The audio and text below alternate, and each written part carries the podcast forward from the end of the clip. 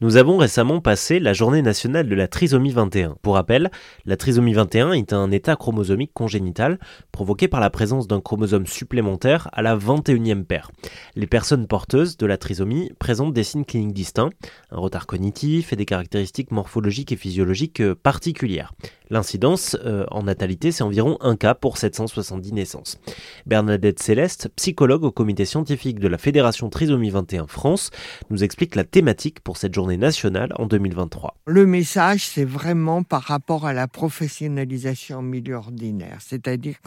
avoir un rêve quand on est enfant d'exercer telle ou telle profession, c'est un rêve, euh, j'irais être formé pour mais formé pour avec euh, en tenant compte des choix de la personne, c'est-à-dire qu'il ne s'agit pas de cantonner les personnes avec trisomie 21 au service en salle ou à euh, faire telle ou telle activité, mais à les écouter et à savoir effectivement ce qu'elles ont envie d'avoir et puis avoir euh, aidé l'entreprise effectivement en formant les collègues, en, en sachant qu'effectivement, ce que vous disiez tout à l'heure, il y aura vraisemblablement peut-être des besoins auxquels il faudra euh,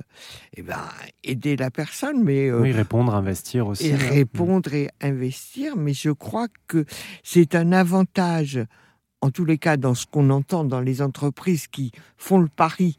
et qui vont et qui s'engagent, euh, au, final, c'est un bénéfice pour les entreprises parce que ça change souvent les relations interpersonnelles à l'intérieur de l'entreprise. Et pour en savoir plus, n'hésitez pas à faire un petit tour sur le site trisomie21-france.org.